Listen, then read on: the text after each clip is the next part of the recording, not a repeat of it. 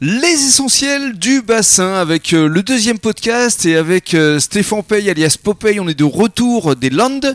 Alors, euh, quels sont justement les deux prochains invités, Stéphane? Alors, les deux prochains invités, on va poursuivre avec euh, la cave du bassin de Biscarros euh, avec qui on travaille le vin de Tursan, un très bon vin landais que l'on a à la carte.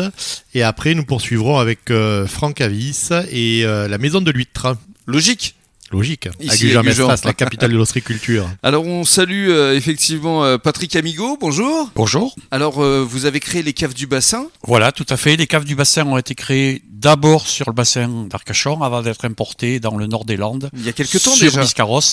Création euh, une trentaine d'années et ouverture de Biscarros une vingtaine d'années. D'accord. Et alors, euh, votre formation, au départ, vous étiez dans l'univers du vin? Alors oui, tout à fait. Euh, dans un premier temps, dans une première vie professionnelle, je travaillais dans le vin comme acheteur vin pour une chaîne de grande distribution de plusieurs euh, milliers de magasins. Poste à Paris, changement de vie dans les années 90, installation sur le bassin d'Arcachon avec la création donc d'une première cave et développement euh, en parallèle de mon autre activité professionnelle sur le conseil et la formation de jeunes euh, pour l'intégration professionnelle. Voilà, parce que vous êtes Dans le effectivement milieu du vin. dans la transmission, vous aimez Voilà.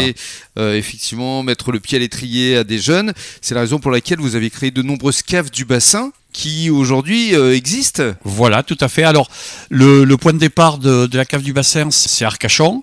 Très rapidement, euh, deux, trois ans après, euh, il y a eu une deuxième cave du bassin qui a été montée euh, sur Biganos, une troisième sur euh, Gujan-Mestras. Euh, la quatrième était prévue sur le nord bassin vers Andernos, mais un de mes élèves formé a lui aussi créé son réseau de caves à la même époque.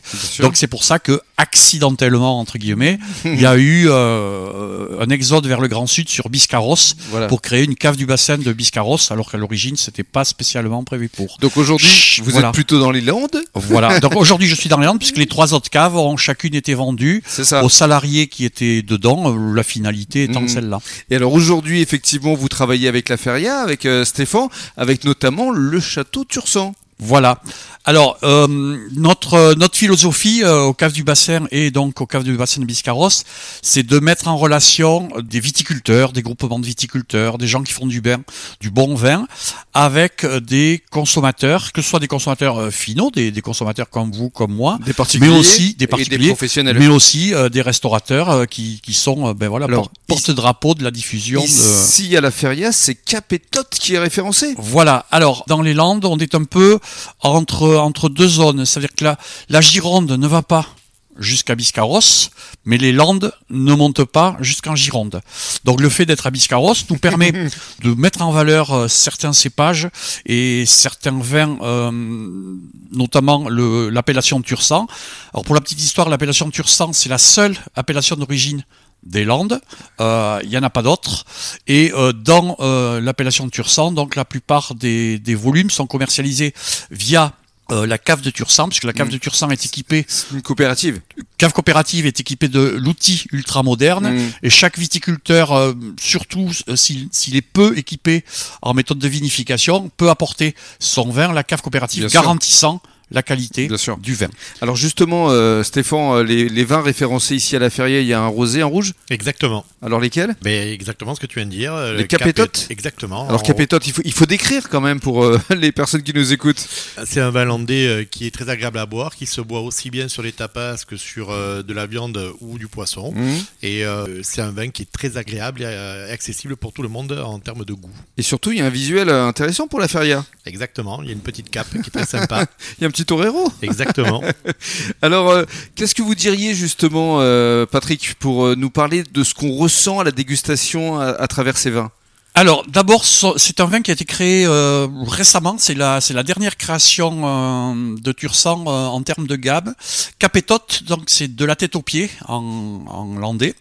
Et donc, ça veut dire que tout ce qu'il y a euh, dans la bouteille représente euh, l'intégralité de l'univers landais en termes de vin. Et une des particularités, c'est que dans chaque bouteille, il y a un cépage que l'on ne va retrouver que dans les Landes. Donc des vins uniques. Des vins uniques qu'on retrouve pas donc sur euh, Mm. sur d'autres territoires. Alors juste pour conclure, parce que je sais que vous êtes intéressable, vos animations, parce que vous, à la cave euh, de Biscarros, euh, vous faites venir justement de nombreux vignerons. Alors, à la cave de Biscarros, tous les vendredis et tous les samedis hors saison, nous goûtons, nous, euh, qui travaillons à la cave, ben, une trentaine de vins chaque jour Mhm. pour savoir comment ils sont faits, référencés, pour pouvoir les revendre. Nous les revendons, donc nous avons à peu près euh, 7000 clients euh, à l'année sur euh, la cave et 70 euh, restaurants que nous ravitaillons. Donc nous faisons des gammes aussi bien spécifiques pour la restauration que pour le particulier. Et en saison, tous les vendredis, tous les samedis, chaque viticulteur vient présenter sa gamme euh, de 10h à 18h avec une petite coupure pour aller déjeuner, parler du vin, euh, faire déguster, etc. Donc allez à la cave du bassin, même si elle est située à Biscarros. Même si, alors merci pour la publicité. Bon, étant donné qu'il y a d'autres caves du bassin aussi sur le bassin d'Arcachon, Oui. mais c'est avec plaisir qu'on accueille tout le monde, bien sûr, à Biscarros. Merci beaucoup et avec plaisir de se retrouver donc à Biscarros, Patrick. Passez une euh, bonne journée. Merci. Quel dur, quel dur métier, Rémi, Oui, absolument. Autant de dégustation tous les jours, Oui, je mais crois qu'on c'est n'y arriverait pas. C'est un passionné et, et ça se ressent. Euh, troisième podcast, ce sera avec qui euh, Avec Franck Avis et euh, la maison de l'huître.